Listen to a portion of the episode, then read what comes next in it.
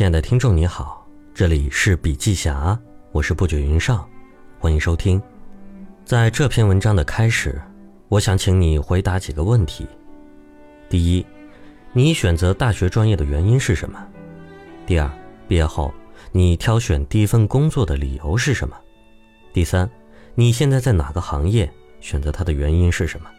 第四，你现在居住在哪个城市？为什么？五。你对你现在的生活满意吗？有一句话很有意思，叫做：“当我们回头看时，那些影响我们一生的关键选择，往往都是不经意间做出的。”如同这里的前五个问题，你是深思熟虑之后做出的选择，还是基于某些简单下意识的原因，乃至一时心血来潮而下的判断呢？如果是前者，那么你很优秀，非常难得。如果是后者，也不要紧，因为绝大多数人都是后者，包括我。但是没有关系，任何一个选择和决策都是有着时间的局限性的。我们所做出的选择，也许已经是当下所能做到的最佳判断了。没有人能完美的规划好自己的一生，所以我们要追求的，永远不是最完美不出错，而是。在朝着自己选择的道路前进时，能够时刻根据当下的外部世界信息和反馈，不断的修正自己。这就是今天的主题。我想跟你聊聊，当我们面临一些重大决策时，怎么做才可以让自己尽量不后悔？决策的前提是什么？是这三点：第一，确认自己想实现的目标；第二，获得足够而可靠的信息。第三，根据目标和信息确认备选项，这三点加起来，共同构成了决策的框架。大多数决策最关键的问题都出在框架上。举个例子，多年前我还在广告公司的时候，带过一位刚毕业的小朋友，他的表现算是中规中矩，不惊艳，也没出什么问题，但总能感觉到缺乏一种热情。于是啊我和他沟通了一下。想知道他的想法和原因，结果他的回答是：“工作不就是出卖劳动力换取报酬吗？为什么要有热情呢？”这么多年了，这个回答仍然令我记忆犹新，因为我不喜欢现在的工作，和工作就是出卖劳动力是两回事。前者意味着我对现在的工作不满意，还可以去寻找其他能够投入热情、带来快乐和成就感的工作。但后者这个认知啊，就完全否定和抹杀了这种可能性。这里面的问题就出在框架上，在他的认知框架里面，工作跟热情、快乐、满意根本就是绝缘的，这就导致了他无论选择什么行业，都很难从工作中感受到反馈和快乐。同样呢，很多人的问题也都出在框架上，不少人都是工作了八年、十年，感觉到了天花板，不甘心。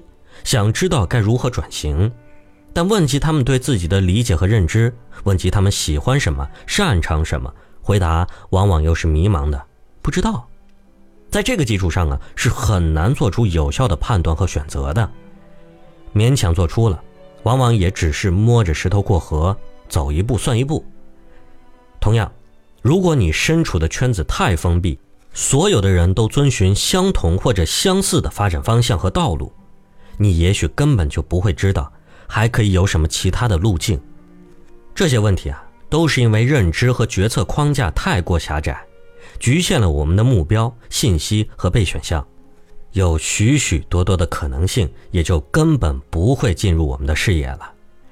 所以啊，我一直在强调一个观点：拓展自己的认知边界，拓展自己对世界的认知理解，是一件至关重要的事情。当你对世界一无所知时，你能够做出的决策其实都只是碰运气而已。那么，如何破解这个困境呢？第一啊，要拓展视野。一个最简单的建议就是走出自己熟悉的模式，多去接触其他不同的领域、不同行业的人，了解他们是怎么工作的、怎么生活的，尝试去理解这个世界的运转方式。要去了解别人是从哪里获取信息的。生活模式是什么？有哪些东西你可能从来就没有接触过？可以考虑去接触和涉足。这样会大大拓展你的思考和选择的可能性。第二，要反思自己的决策框架，试着从内心出发，列出所有的限制条件，无论它看上去多么显而易见，然后问自己：这些条件它真的成立吗？比如，我不愿意离开大城市，是因为大城市可以给我很多机会，真的吗？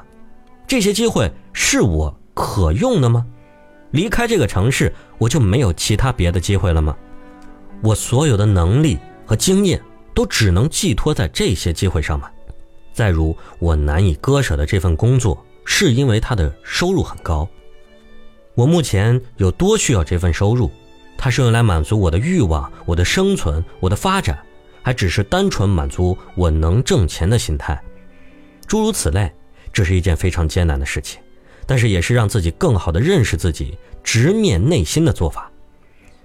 第三，要跳出来，永远要问自己一个问题：我还有其他选择吗？不要局限于你所看到的决策框架，那往往是经过别人的筛选、判断和传播之后再呈现给你的。在这些被动的价值输出之中，要学会主动的去掌控信息。没有人能完美规划好自己的一生。我们要追求的永远不是最完美不出错，而是在朝着自己选择的道路前进时，能够时刻根据外部世界的信息和反馈，不断的修正自己。今天的分享就到这里了，感谢您的收听，我们下期见。